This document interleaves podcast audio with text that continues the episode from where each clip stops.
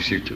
Existe alguma notícia, é, já que se fala tanto, do plano espiritual sobre a reencarnação de Kardec aqui no Brasil ou em algum outro país? Até hoje, pessoalmente, eu nunca recebi qualquer notícia positiva a respeito da presença de Allan Kardec reencarnado no Brasil ou Alhures.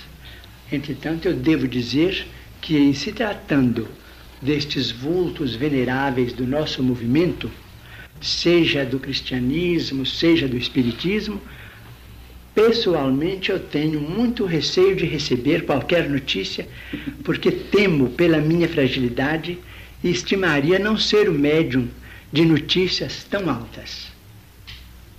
Excelente, Chico, essa resposta, porque infelizmente há por aí uma onda de, de, de reencarnações de Allan Kardec, sabe? Infelizmente há. Nós sabemos que isto são perturbações que ocorrem no movimento espírita em virtude da invigilância dos médiums e da falta mesmo de compreensão da, de grande parte dos nossos companheiros no tocante à significação de uma personalidade espiritual como a de Kardec. Né? De maneira que a sua resposta é também para nós de um valor inestimável. É, é, pensamos, muito obrigado, pensamos que quando Allan Kardec surgir ou ressurgir, ele dará notícia de si mesmo pela sua grandeza, na presença que mostre. Muito bem. Muito bem. Exatamente.